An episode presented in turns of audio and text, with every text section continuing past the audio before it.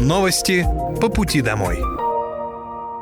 Здравствуйте, это новости по пути домой и с вами я, Мира Алекса. Пока вы добираетесь до дома за рулем своего автомобиля, на пассажирском сиденье или в общественном транспорте, я расскажу вам о том, что произошло сегодня в Подмосковье, в России и в мире. Специальная военная операция по защите мирного населения Донбасса продолжается. На Купинском направлении успешно отражены 9 атак и контратак противника. Уничтожено до 110 украинских военнослужащих, 3 автомобиля, а также 2 гаубицы Д-20. На Донецком направлении успешно отражено 18 атак штурмовых групп. Уничтожено до 210 военнослужащих, 1 танк, 4 боевые машины пехоты, 6 пикапов и 3 гаубицы Д-30. На южнодонецком направлении потери противника составили до 125 украинских военнослужащих, 8 боевых бронированных машин и 2 гаубицы Д-30. На Краснолиманском направлении уничтожено до 80 украинских военнослужащих, две боевые бронированные машины, два пикапа, два автомобиля, боевая машина РСЗО «Град» и гаубица Д-20.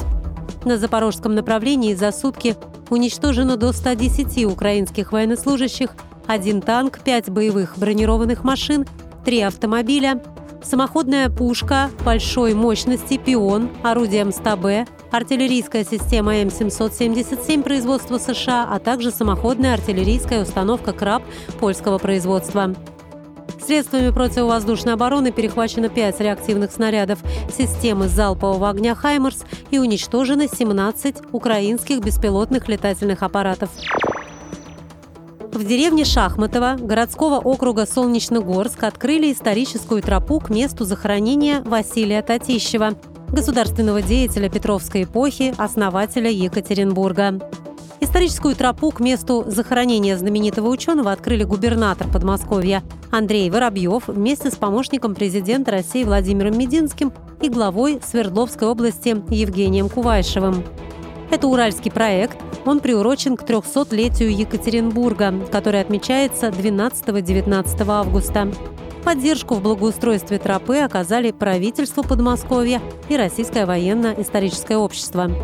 Мы стараемся дружить и дорожить партнерством с нашими регионами, губернаторами, мэрами, перенимаем лучшие практики. Это касается истории, культуры и технологии, отметил Андрей Воробьев.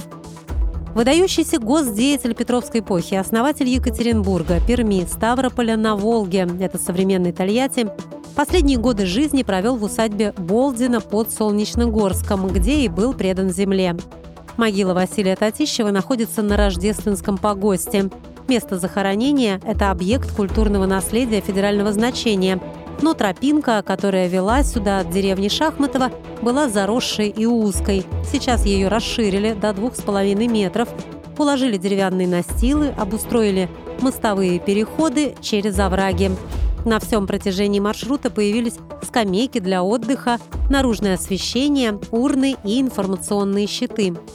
Пешеходный маршрут будет доступен круглогодично. После окончания работ путь до монумента занимает 20-25 минут вместо 40-45 минут ранее. В Московской области запустили новый сервис для удобства предпринимателей. Открой свой бизнес на первом, втором этажах МКД. Как написал в своем телеграм-канале губернатор Подмосковья Андрей Воробьев, регион – лидер по вводу жилья в стране. Для жителей новых микрорайонов важно, чтобы магазины, аптеки, салоны красоты, пункты выдачи заказов находились в шаговой доступности. Поэтому необходимо бизнес на выгодных условиях привлечь в спальные районы. На инвестиционной карте Подмосковья уже размещено около 200 объектов от крупных девелоперских компаний. Нажав на одну кнопку, предприниматель может подать заявку, чтобы получить в аренду или купить помещение на первом и втором этаже жилого дома. Также с 1 сентября будет запущена еще одна комплексная услуга «Открой собственное дело».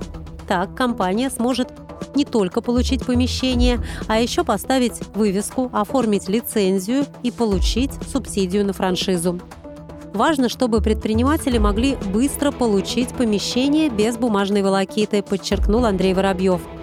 Сейчас у нас три услуги по предоставлению площадок для бизнеса. Это земля за 1 рубль и земля без торгов. Недвижимость для субъектов МСП за 1 рубль.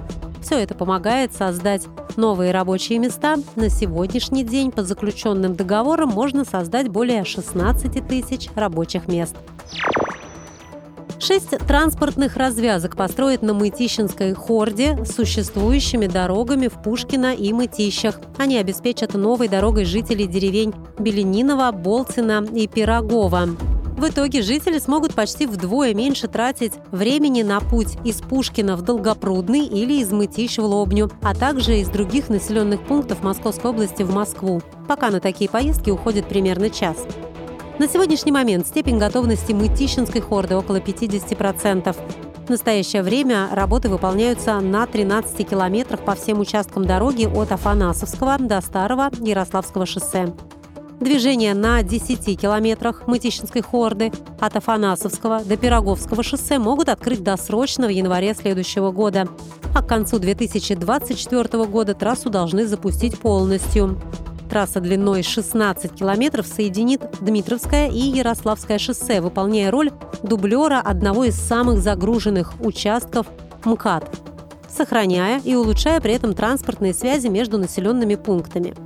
Всего дорога улучшит транспортную доступность более чем для 850 тысяч жителей Подмосковья. Ранее губернатор Московской области Андрей Воробьев проверил, как идут работы по строительству Мытищинской хорды. Также он за рулем авто проехал по одному из участков дороги, который находится в высокой степени готовности. Это очень важная дорога прежде всего для тех, кто живет в городском округе Мытищи и Пироговки. Современная трасса позволит соединить Дмитровское и Ярославское шоссе. А наша задача – запустить дорогу к концу 2024 года. Надеюсь, что все будет сделано в срок, сказал глава области. Единая программа профориентации заработает с 1 сентября в школах Подмосковья. Ее участниками станут учащиеся 6-11 классов, включая ребят с ОВЗ и инвалидностью. Профориентация проходит в школах Подмосковья на трех уровнях – базовом, основном и продвинутом. Каждый из них включает тематические уроки, тестирование, диагностики обучающихся, экскурсии на предприятия-партнеры, профпробы, мастер-классы и конкурсы. По четвергам во всех школах России будут проводиться профориентационные занятия «Россия. Мои горизонты». На них ребята будут участвовать в коммуникативных и деловых играх, проводить профориентационную диагностику онлайн и многое другое. Такие занятия помогут детям лучше узнать о профессиях и определиться, кем они хотят стать в будущем. Также в рамках сотрудничества школ с профильными колледжами, вузами и предприятиями-партнерами школьники участвуют в ознакомительных практикумах, конференциях, мастер-классах, встречаются с преподавателями вузов, специалистами предприятий и посещают лекции. Это были новости по пути домой, и с вами была я, Мира Алекса. Желаю вам хорошей дороги и до встречи. Новости по пути домой.